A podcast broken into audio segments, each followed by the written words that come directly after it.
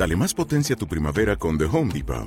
Obtén una potencia similar a la de la gasolina para podar, recortar y soplar con el sistema OnePlus de 18 voltios de Ryobi desde solo 89 dólares. Potencia para podar un tercio de un acre con una carga.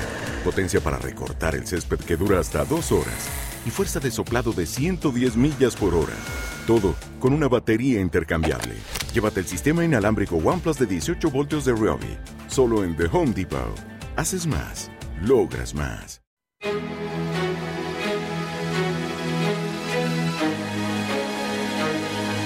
En Radio Intereconomía, la tertulia capital con Susana Criado.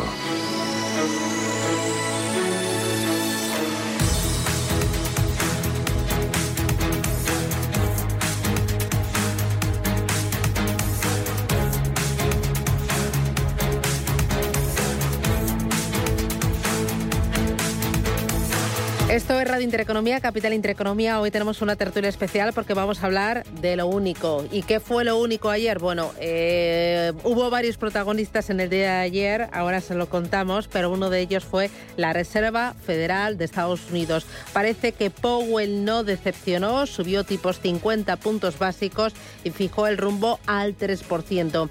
Quiere dejar de correr detrás del mercado y para ello tendrá que repetir esta subida al menos tres veces este año.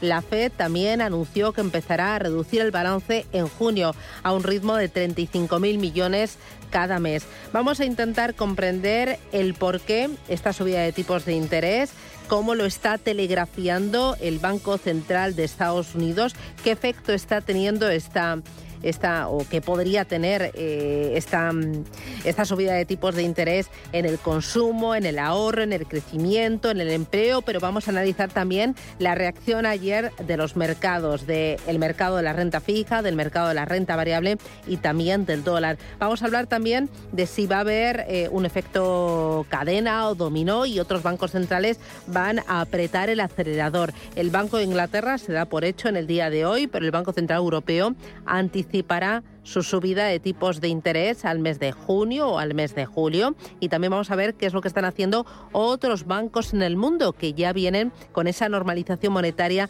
desde hace ya bastante tiempo. Vamos a hablar de recesión. Va a tener que hilar muy fino el presidente de la Reserva Federal para frenar la inflación sin dañar el crecimiento económico, porque hay alguna casa que apunta ya al año que viene a una recesión en Estados Unidos. Las alarmas están demasiado encendidas. Bueno, hoy tertulia especial aquí en Capital Intereconomía nos acompaña Gonzalo de Cadena Santiago. Gonzalo, ¿qué tal? Buenos días. Hola, buenos días. Encantado de volver a estar aquí. Bueno, yo también encantada. ¿Qué tal ayer en Madrid? Bien, lo que pasa, yo no soy fan del Madrid. Ah, no, no. no. Bueno, bueno, pero lo verías, lo sufrías de alguna manera. Lo, sufrí, lo sufrí. Porque, yo tampoco, yo tampoco soy fan, pero en mi casa estaba todo el mundo más que alborotado. Por eso mismo lo tuve que sufrir. tuve que ir muy, demasiado espectador, demasiado contento con la situación. Gonzalo de Cadena Santiago es director ejecutivo de Mafre Economics. Nos acompaña también Enrique Marazuela. Enrique, ¿qué tal? Buenos días. Muy buenos días, Susana. ¿Tú ayer entre la FED y el partido? Bueno, yo entré más, más en la FED que el ¿Ah, partido. No soy muy futbolero. Ah, no, tampoco, pero ¿qué mesa tengo yo, por favor? No, ¿Qué pero es de ser hay- soy del Madrid, pero, pero bueno, no soy muy futbolero. Bueno, Enrique Marazuela es director de Asuntos Económicos de la Universidad Pontificia Comillas. Y Alexis Ortega, ¿qué tal? Buenos días. ¿Qué tal? Muy buenos días. No me digas que a ti tampoco te gusta el fútbol. Tiene usted bueno, hoy bueno, una mesa bueno. un poco o sea, esto futbolera hoy. Lo, lo- hago aposta y no me ni sale. del Madrid, ni del fútbol, ni de nada. O sea, que directamente tenía que haber elegido a otras personas. Ya, ya, ya, ya, ya, ya. Bueno, pues nada, a- al Nos final esto se equilibra con la redacción, porque tengo a, a todo, al equipo técnico, al equipo de redacción, Obviamente todos. uno no puede estar al margen de una Ya. cosa como esta, Ya. ¿entiendes? Pero ahora que tenga un cierto interés, no tanto. Vale, Pero vale. obviamente uno no se queda al margen después de la remontada, obviamente, que hizo. o Ah, sea que... sí, sí. Bueno, aquí lo califican de milagro. Ah. Y dicen que esto no se vuelve a repetir en, en décadas. Pero bueno, Bueno, no sé. nos encanta Son los comentarios que hoy he estado escuchando Bueno, entre, entre mis compañeros que venían ahí con la pestaña un poco pegada. Pero bueno, Alexis Ortega es socio, director de Finagentes Gestión. Bueno, ayer Jerome Powell, protagonista, además del gran partidazo, ¿no? Eh, vamos a escuchar algunos de, de sus mensajes. Inflation is much too high, La inflación es demasiado alta, entendemos las dificultades que está causando y nos estamos moviendo rápidamente para reducirlo. Tenemos las herramientas y la determinación necesarias para restaurar la estabilidad de precios para las familias y las empresas estadounidenses. ¿Qué te pareció eh, ayer eh, la medida? Eh, bueno, porque hubo dos cosas, el tema del balance y el tema de la subida de tipos de interés. ¿Qué te pareció primero las dos medidas y luego el mensaje, el discurso de Powell? Enrique. Bueno, yo creo las medidas totalmente son las esperadas. Es decir, yo creo que todo el mundo hablaba del cero y medio de subida. Eso parece que el consenso de mercado estaba ahí. E incluso se llegó a hablar de que podía haber una subida del 0,75, que yo creo que hubiera sido demasiado impactante. El mensaje, además de subidas de tipos de interés, es que no hay que descartar en futuras reuniones subidas del 0,5%. Entonces yo creo que va un poco en línea. Los futuros están descontando, depende de cómo lo estés mirando, es decir, porque podemos mirarlo, pero yo creo que en un rango entre el 2,5 y el 3% de los Fed Funds a, a fin de año. Y hombre, con una inflación alta, pues no, no debe extrañar, ¿no? Eso es la primera consideración. La segunda, con respecto a las medidas de balance, piensa que es que prácticamente ha duplicado el tamaño del balance y ha venido de un balance muy grande lo que era históricamente, pero desde que empezó el COVID hasta ahora, bueno, ahora mismo tenemos un balance de 9 trillions, que a mí me gusta llamarle billones, porque son billones. Y hablando en términos de PIB, pues está en casi está a nivel de 22 millones de, billones, ¿no? El, el, tamaño del PIB norteamericano. Es decir, que es un tamaño del balance muy grande para el tamaño del PIB que tenemos. Entonces, lo lógico es también que vaya comprimiendo. Lo que sí es importante es que son dos tipos de medidas restrictivas, es decir, una vía precios, que es la subida de tipo de interés, y otra vía cantidades. En cuanto al mensaje, yo creo que eh, está en línea con lo que él quiere decir, pero yo creo que un banco central sí puede concentrarse sobre todo en una inflación de demanda que hay inflación de demanda también, pero también hay inflación de oferta, es decir, como consecuencia de la subida del precio del petróleo, la escasez de materias primas, los cuellos de botella, por un montón de razones que si quieres luego los vamos comentando, pero ahí yo creo que, y luego tienes aquí con tertulios conmigo, muy doctos, luego lo comentaremos, pero no hay mucho margen para que un banco central pueda arreglar una inflación de oferta, porque es que al final es un tema de escasez de, bienes. Alexis, ¿tú cómo lo ves? Bueno, en cierto modo, como muy bien dice, eh, la, medida estaba prácticamente esperada y era, entraba dentro en línea de lo que realmente debía, debía ser. Eh, quizás mm, me queda un poco una cierta sensación de que, como el mercado estaba últimamente esperando tres cuartos de punto en las dos siguientes reuniones y una especie de aceleración en la, la subida de tipos, él de alguna manera las ha descartado. Eso es un tema muy importante porque ha descartado subidas de 75 puntos básicos y sobre la mesa solo están subidas de un cuarto de punto. Eh, yo discrepo en cuanto a que sea solamente una, un problema de, inflación de oferta. Obviamente hay un problema de inflación de oferta y está claro porque lo, lo, tenemos primero por la pandemia, luego posteriormente por el tema del COVID en China, luego por el tema de la guerra y obviamente eso está reduciendo de una manera muy importante eh, la, oferta. Pero en Estados Unidos hay un problema muy fuerte de demanda. No, no, sí estoy de acuerdo en eso. pero cuando digo demanda no digo uh, demandita, no, no, extremadamente alta. extremadamente alta. Y por lo tanto, de alguna manera, la subida de tipo de interés obviamente no va a hacer ningún efecto sobre la inflación que se produce por, desde el lado de la oferta, pero desde luego tiene que hacer bastante más desde el lado de la manda, porque están teniendo problemas de desequilibrio muy fuertes. Porque, entre otras cosas, se habla mucho de que el nivel de empleo está muy saturado, y lo ha resaltado incluso en la rueda de prensa, que está el mercado laboral como muy saturado, y hay que recordar que hay 400.000 personas menos trabajando que el año 2002, 2020, perdón. Es decir, no se han recuperado.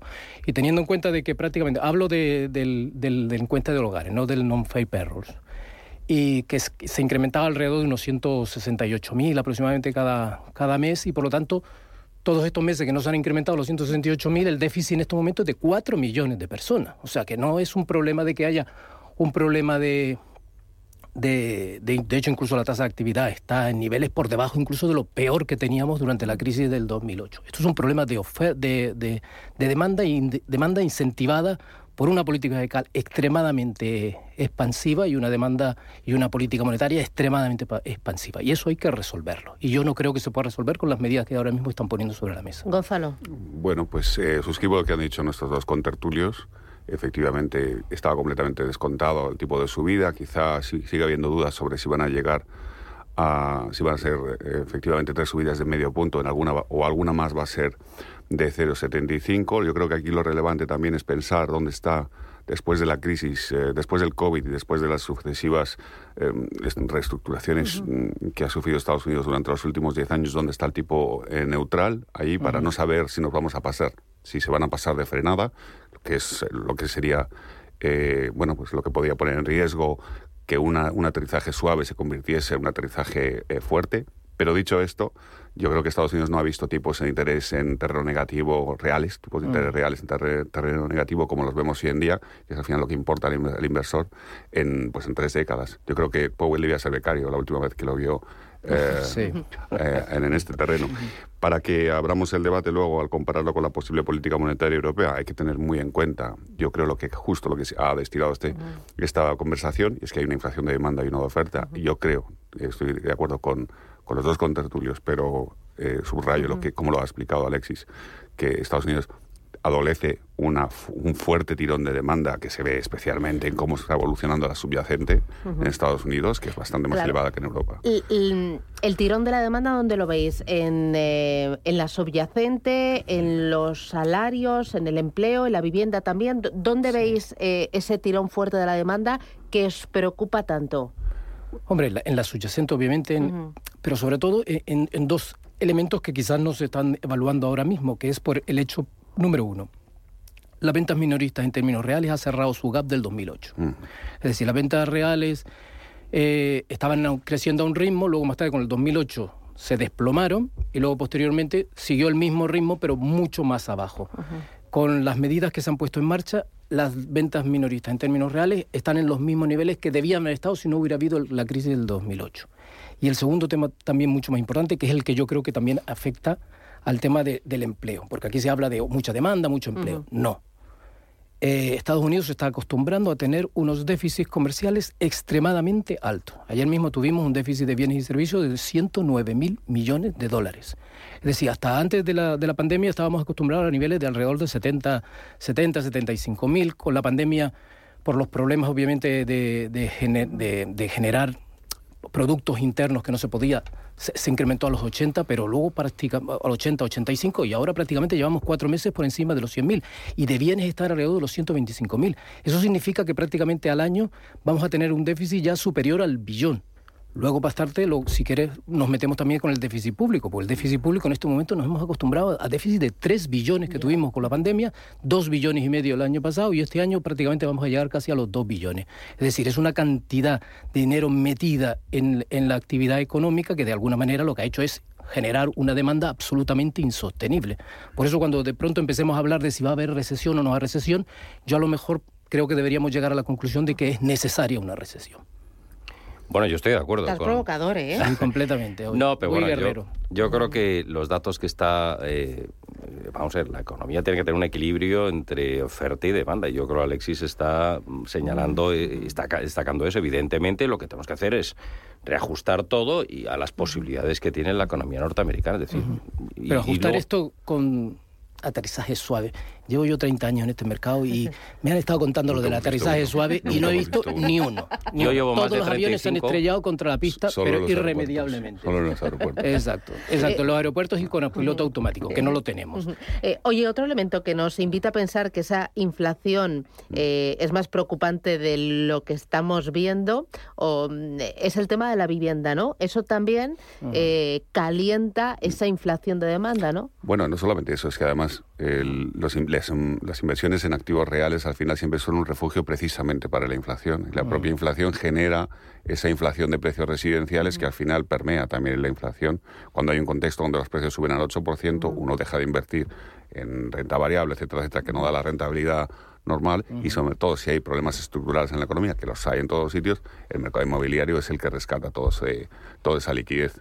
Entonces, eh, sí, es un, es un círculo vicioso, una pescadilla que se muerde la boca, de alguna manera hay que atajar esa, esa, esa, esa ese, eh, ¿cómo se dice? esa tautología, ¿no? Perdona la, expresión. Me voy a ir a publicidad, a la vuelta. Eh, ¿Hay riesgo de que la Reserva Federal se pase de frenada o debería de ser todavía mucho más agresiva la Reserva Federal para contener la inflación? Y luego, ¿esto puede provocar una recesión el próximo ejercicio? Eh, ¿Cómo lo veis? Luego ya vamos con los bancos, eh, con el Banco Central Europeo, con el efecto de la bolsa, pero a, mí me interesa, ¿es suficiente o, o, se está pasando por el tema de la recesión? Porque tiene que ahí tener mucho cuidado, ¿no? Publicidad y vamos con ello.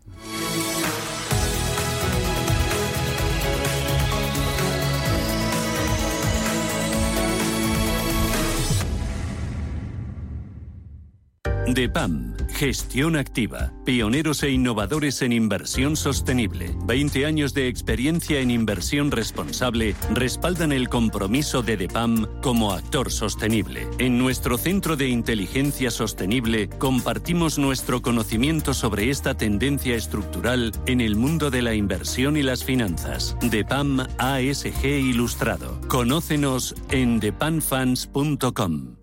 El Teatro de la Zarzuela presenta Don Gil de Alcalá, ópera cómica de Manuel Penella llena de belleza, ternura, nostalgia y sobre todo de diversión sin límites, con una luminosa puesta en escena de Emilio Sagi y la refinada dirección musical de Lucas Macías. Estará del 5 al 22 de mayo en el Teatro de la Zarzuela. INAEM, Ministerio de Cultura y Deporte, Gobierno de España. ¿Interesado en bolsa? ¿No quieres pagar comisiones? XTB es tu broker. Compra acciones y ETFs en cualquier mercado con 0 euros de comisión hasta 100.000 euros. Abre tu cuenta 100% online en solo 15 minutos. xtb.es. Riesgo 6 de 6. Este número es indicativo del riesgo del producto, siendo 1 indicativo del menor riesgo y 6 del mayor riesgo. Semana de los ofertones en Hipercor y el supermercado El Corte Inglés. Siete días únicos con ofertones como este. Un 3x2 en todos los productos Nivea. Combínalos como quieras. Y además un 15% de regalo en alimentación, droguería y perfumería para próximas compras. En Hipercor y el supermercado El Corte Inglés. Hasta el 4 de mayo en tienda web o app. Consulta condiciones de la promoción.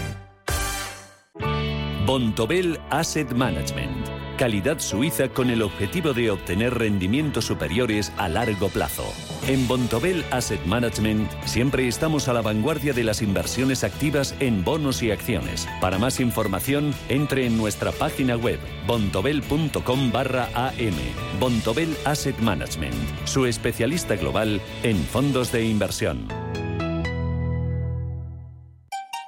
En Radio Intereconomía nos adelantamos al futuro con My Economy. My Economy, una iniciativa que da voz a los nuevos mercados descentralizados. Bitcoin, criptoactivos, metaverso, NFTs. My Economy, de lunes a viernes de 3 a 4 de la tarde. My Economy, el espacio cripto de Radio Intereconomía.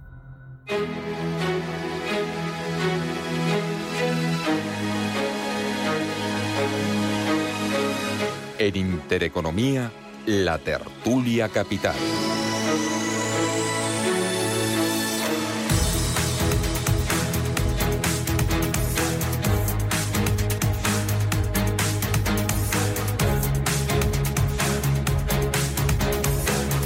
In addition, we are beginning the process of significantly reducing the size of our balance sheet. I'll have more to say about today's monetary policy actions after, after briefly reviewing economic. Jerome Powell, el presidente de la Reserva Federal de Estados Unidos, diciendo que estaban iniciando el proceso de reducción del balance. Hoy tenemos tertulia especial con Enrique Marazuela, con Alexis Ortega y con Gonzalo de Cadena Santiago. Para salir de esta espiral inflacionista, Enrique, ¿es necesario meter a la economía de Estados Unidos en una recesión? ¿Es lo que tú ves? ¿Recesión para el año 2023? Bueno, yo desde luego eh, es que veo que hay una total descorrelación entre oferta y demanda. Entonces habrá que ajustar eso, tal y como lo apuntaba antes Alexis, y evidentemente pues es reducir el tamaño. No sé si será en el año 2023, pero desde luego ese ajuste se tiene que terminar produciendo los datos que, apuntaba antes Alexis de déficit público, déficit eh, comercial, etcétera. Yo que soy el más viejo de la mesa, me acuerdo que un dato de, déficit comercial fue el que provocó. Luego se aceleró dentro de sí mismo el crack del año 87. ¿Vamos a entrar en recesión? Es lo que busca yo creo que Yo creo que va a ser una de las opciones que va a tener que tomar muy en serio. Es decir, la idea de, de que Mm, con un sencillo aterrizaje suave va a, resolver el problema de la inflación, yo creo que es sencillamente naif. Creo que se va a tener que enfrentar en algún momento a la necesidad de, de por la magnitud de los desequilibrios para provocar incluso una, una, una recesión. Los datos que venía, es decir, no hay otra manera de colocar la, demanda en su, en, su, en su lugar o en el que debería estar que provocando esta recesión y sobre todo hay que reducir el, eh, eh, el, déficit comercial y el déficit presupuestario, que son dos desequilibrios muy importantes. Entre uno y otro, en estos momentos la economía americana va a necesitar alrededor de, pues calcule, un casi dos por un lado y, uno y, algo por otro, casi tres y pico billones de dólares de, financiación, que a ver cómo lo consigue, sobre todo teniendo en cuenta de que ahora mismo la Reserva Federal pues va a dejar de ayudar en ese sentido, que hasta ahora ha estado ayudando. por cosas más simples, pasamos por la trituradora a los griegos. Entonces, el debate este de recesión, esta inflación, es absurdo. Es recesión lo que vamos a ver si queremos controlar la inflación, porque a día de hoy, eh, aunque los tipos están subiendo, todavía los tipos reales son negativos y con un nivel bastante elevado. Sí. Bueno, vamos a ver, el tema de si es un aterrizaje, antes de nada, aterrizaje no, es suave o, más eh, duro, que ajuste no, no duele al final. Siempre se empieza, pues no te preocupes que no te va a doler y, esto es un momento solo y al final la inyección del brazo gigante lleva, aguja, o sea que todos los aterrizajes no, no son suaves. Esto necesita un ajuste y va a ser claramente doloroso, sobre todo con el tipo de empleo un poco de, hipertrofiado que se ha creado con empleo público, etcétera, etcétera. Eh, el, ajuste de los tipos es que tiene que llegar, porque es que si no quiebra, no es que quiebre, pero va a producir muchos problemas al sector inversor que los tipos reales sigan así de negativos, con lo cual eso hay que ajustarlo y hay que dar la señal de que eso va a ajustar. Y si eso siempre apunta a que se produzca un ajuste muy duro o una ajuste dura que cueste, que cueste en términos de actividad. Luego también hay que plantearse, no hemos visto, siempre estamos hablando de que la dominancia fiscal, que ahora me meto un poco en eso, que existe en Estados Unidos comparada en Europa, es más baja. Es decir, que al final, si uno tiene problemas, eh, si uno retira los estímulos monetarios y deja de, suavizar, por así decirlo, el coste de financiación que están los tipos de interés, eh, pues es más suave, es más llevable, etcétera, etcétera. Vamos a ver, vamos a ver cuando la Reserva Federal se retire del todo, si esa dominancia fiscal es, es, menor. En perdona que me estaba a lo mejor otro tema más, que mm. no estaba metido en el asunto, y es obviamente la guerra. Porque detrás de la guerra, obviamente, estamos en una guerra que en donde no están realmente enfrentados ni los rusos ni los ucranianos. Prácticamente lo que están enfrentados es un, digamos, los países emergentes que quieren una reforma clara del sistema monetario internacional. Y por el otro lado, los que de alguna manera todavía quieren seguir manteniendo unos ciertos privilegios con el sistema monetario internacional. La ligazón incluso del rublo al oro en estos momentos nos está dando una cierta idea de que van por un camino de generar unas políticas que no sean tan absolutamente fiat como las que estamos llevando en Occidente. Por lo tanto, es decir, el mecanismo que hasta ahora Estados Unidos ha permitido esa resiliencia que, que comentaba sobre el tema de fiscal, igual a lo mejor estamos llegando a un fin. Es decir, si no hubiera la guerra, si no hubiera esto, pues yo, diría, bueno, pues tienen... Pero no, es que ahora se le ha aparecido unos contrincantes que quieren ganar. Ahora mismo China parece que no está, pero China está, a favor de Rusia. Eso está claro. Y la India igual. Y aquí estamos intentando, pues, a ver si nos traemos a la India y China aquí para seguir manteniendo el viejo mundo, y ellos, de alguna manera, trayéndose a los europeos hacia su bando para intentar destrozar al, nuevo, al antiguo mundo, digamos. Mm. Eh, la situación de ahora de momento está como en tablas o, de, o de lucha, pero desde luego lo que sí está claro es que el viejo mundo no tendrá, tendrá que reformarse de alguna manera, y de alguna manera eso significa, con los pasos que ha dado Rusia, de que esa capacidad financiera americana de saltarse a la torera todas las normas básicas de financiación y hacer lo que quiera, no puede ser. Es lo que se llamaba el multilateralismo contra el unilateralismo. Oye, mientras tanto, ahora la pelota está en el tejado del Banco Central Europeo porque ya damos por descartado, bueno, por, por hecho, que eh, hoy el Banco de Inglaterra subirá tipos y el Banco Central Europeo subirá tipos antes también de lo previsto, antes del verano y también aquí en Europa eh, será necesario ver una recesión para, para salvarnos de la inflación. Bueno, yo creo que es que al final en Europa el problema es distinto del de Estados Unidos. Entonces yo creo que la inflación europea, aunque también tiene algún tinte, te digo para que no me regañe luego Alexis, también tiene algún tinte de demanda, pero yo creo que también tiene muchos de, de, oferta, es decir, que poco va a hacer. Y entonces va a ir con un, par de pasos hacia atrás, pero evidentemente yo creo que esa política monetaria que hemos tenido hasta ahora, pues eh, este año desde luego la va a terminar cancelando y yo creo que bueno, cambiará. Un punto que me parece importante, que comentaba antes Gonzalo, y yo creo que tenemos que tener un poco todos en la cabeza, históricamente, eh, y esto yo creo que a lo mejor lo podemos discutir, es todos los problemas que tenemos de deuda pública, tenemos un pedazo de tamaño de deuda pública muy grande en términos históricos, o lo hemos arreglado o con default, bueno, con quiebras, o con represión fiscal. Represión fiscal son tipos de intereses negativos, no tan negativísimos a lo mejor como los que tenemos, pero yo creo que podemos esperar tipos de interés negativos durante mucho tiempo es que aunque suban los tipos de interés, vamos a tener eh, tipos reales negativos y con un gap importante en Estados Unidos y en Europa, porque la inflación está al 7,8 en Europa. Es algo así, Por ahí, ¿no? Pero incluso cuando esté un poco más normalizada, si es que la conseguimos normalizar. Incluso pasada esta joroba, organizada por la guerra. decir. ¿Es muy diferente la inflación en Europa que la de Estados Unidos? ¿Y cómo veis el papel del Banco Central Europeo? Yo creo, perdón Alexis, yo creo que el, el, el, el, componente energético en Europa es completamente diferente al de Estados Unidos. Entre, nosotros, entre, entre otras cosas, no, Europa no es energéticamente autosuficiente como lo es Estados Unidos y hay regiones que precisamente y históricamente han sido las que han producido el, adicional de inflación europeo cuando lo existió. España es uno de ellos. Eh, el que la inflación es fuertemente está fuertemente originada en cuestiones de oferta más que demanda se podemos discutirlo yo creo que estamos todos de acuerdo que eh, tiene permea mucho más rápido los problemas eh, o, permea los, eh, los, los, repuntes de inflación de energéticos y de, y de alimentos en el resto de la cesta de la compra a otra velocidad, pero bueno, pues hay que ver si eso se convierte, o sea, si tiene efectos de segunda ronda en sueldos y salarios, que de momento no ha ocurrido, pero vivimos en una sociedad muy fragmentada, con países con, con eh, eh, voluntades políticas muy diferentes, donde pueden organizarse eh, gobiernos que sí pueden ceder a, esa, a esas negociaciones salariales que produzcan eso, pues recursividad entre los salarios y los precios en cada país. Esto no es Estados Unidos y no está centralizado. Pues bueno, igual si hubiese ganado Le Pen, eso hubiera sido otra cosa en Francia y hubiera habido, un, porque al final son medidas que tienden al populismo, ¿no? ese tipo de, de con lo cual es muy diferente la inflación, la inflación y las consecuencias de inflación en Europa. Estados Unidos tienen una naturaleza diferente y unas implicaciones diferentes. Y yo creo que en términos de política monetaria eso se sabe. además por la fragmentación del tipo de región que somos, etcétera, etcétera. Y no creo que lleve al mismo, a seguir la zaga de Estados Unidos uno a uno mm, con retraso, con un retraso de, con poco retraso. O sea, yo creo que queda mucho más margen en el tiempo para una normalización en Europa que en Estados Unidos. Eh, no veo subidas de tipos eh, en los próximos eh, dos años. O sea, no. O, Ni siquiera en julio.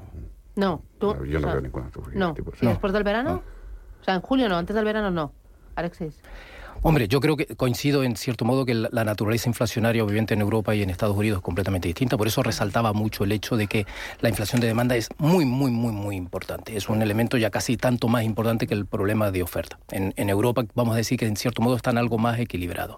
Ahora, mm, yo no estoy a, favor de esta idea de que los tipos de interés no puedan hacer nada con respecto a, a, los precios energéticos. Pueden hacer mucho. Entre otras cosas, lo que pueden hacer es hacer cambiar o acelerar el cambio hacia otras energías muchísimo más baratas y por lo tanto de alguna manera los tipos de interés o mantener un poco la atención sobre los tipos de interés nos van a ayudar a no consumir aquellas cosas que son caras. Es decir, ahora esta política fiscal de intentar compensar los incrementos de los precios de la, de la energía con deducciones o con bonificaciones, etcétera, lo único que está haciendo es que los consumidores no vayan hacia energías mucho más baratas y por lo tanto se vayan hacia una situación en donde la inflación per se caiga. Y adicionalmente, eh, luego están los efectos de segunda ronda, puesto que al final los estamos con esta especie de idea de que los energéticos por un lado y tal, como si no se mezclaran entre ellos, cuando en el fondo, cuando la energía sube, sube eh, las neveras en los restaurantes, sube en las fábricas, sube en todos lados y por lo tanto de alguna manera si eso lo dejamos así tal cual, ah, no podemos hacer absolutamente nada, al final eso se transmite al resto de la, de la economía, por lo tanto de alguna manera el Banco Central Europeo va a tener que actuar. Obviamente, sigo insistiendo, el problema de demanda en Estados Unidos es muy agresivo y por lo tanto debería ser mucho más agresiva la actuación. En, este, en Europa es menos agresivo, por lo tanto debería ser menos agresivo. Yo creo que adicionalmente esto está provocando una caída del euro, que el euro es superinflacionario.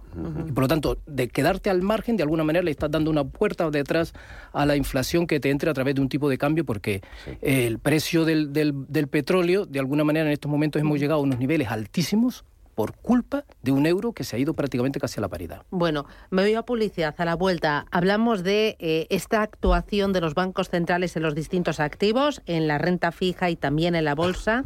Y. Mm, y, bueno, eh, me vais contando cómo, cómo, lo veis a futuro. El desacople de los bancos centrales, quería hablar yo, que no, no, me acordaba. Eh, el desacople en el ritmo de los bancos centrales, aquí los que lleváis más años en el mercado, ¿esto lo hemos visto antes y qué efectos puede tener en las economías y también en los activos? Publicidad.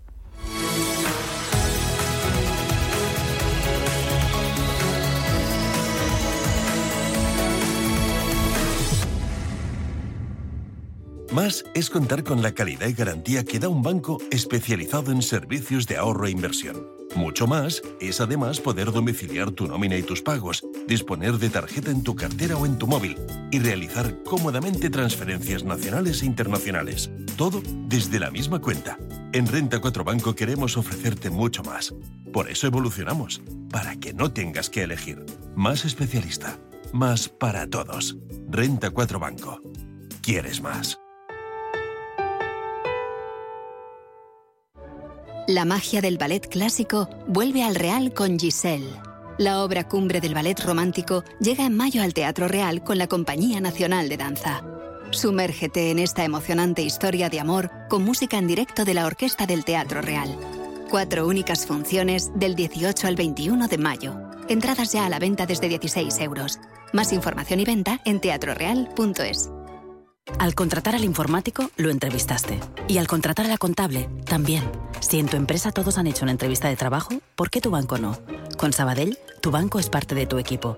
Entrevístanos y te demostraremos que somos el banco que tu empresa necesita. Pide tu entrevista en bancosabadell.com barra entrevístame. Sabadell, ¿necesitas un banco? Semana de los ofertones en Hipercor y el supermercado El Corte Inglés. Siete días únicos con ofertones como este. Filetes de añojo primera en mostrador tradicional a solo 11,95 euros el kilo. Y además un 15% de regalo en alimentación, droguería y perfumería para próximas compras. En Hipercor y el supermercado El Corte Inglés. Hasta el 4 de mayo en tienda web o app. Consulta condiciones de la promoción. Si mantienes la cabeza en su sitio, cuando a tu alrededor todos la pierden, si crees en ti mismo cuando otros dudan, el mundo del trading es tuyo. Trading 24 horas, un sinfín de oportunidades. Cuando ves la oportunidad, IG. Todas las operaciones conllevan riesgo. 76% de las cuentas de inversores minoristas pierden dinero en la negociación de CFD con este proveedor. Debe considerar si comprende el funcionamiento de los CFD y si puede permitirse asumir un riesgo elevado de perder su dinero. Si te gusta el séptimo arte, Vivir de Cine es tu programa. Dirigido y producido desde Hollywood por José Ignacio Cuenca y presentado por María Ayer. Toda la actualidad del cine, estrenos, festivales y críticas sin olvidar los clásicos. Los jueves de 10 a 12 de la noche y los viernes de 12 y media a 2 y media de la madrugada, Vivir de Cine en Radio Intereconomía.